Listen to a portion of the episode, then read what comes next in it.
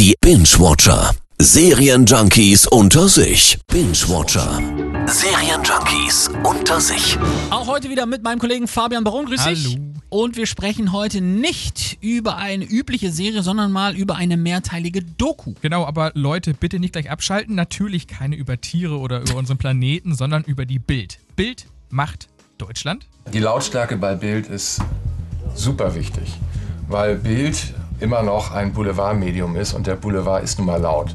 Stimmt, unser Chef vom Dienst hat äh, das mal in der Konferenz angesprochen, gesagt, Mensch, guckt euch das mal an, das ist einfach wirklich interessant. Du hast es direkt gemacht. Was sagst du?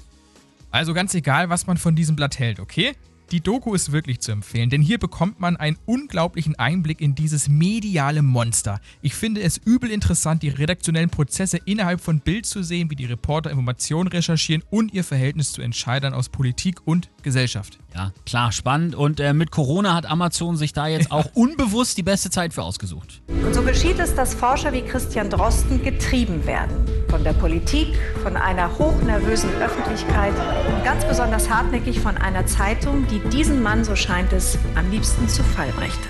Was ist nach sieben Folgen bei dir hängen geblieben? Vieles. Chefredakteur Julian Reichelt aber vor allem, der polarisiert komplett, eckt an, ernährt sich wahlweise von Kippen und Gummibärchen, peitscht seine Reporter voran. Ja, und auch sein Vertreter Paul Ronsheimer, der irgendwie jeden kennt, klar, Bild skrupelloses Vorgehen und ihr Angriff aufs TV mit Bild Live.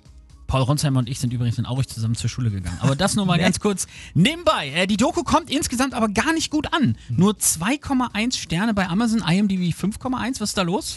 Ja, ich würde es mal auf den generellen Bildhass einfach schieben. Die Doku hat jetzt meine Sicht auf die Bild auch nicht verändert. Äh, Die ist immer noch schlecht. Aber die Doku ist keine Werbung, keine Propaganda und auch kein Gesülze.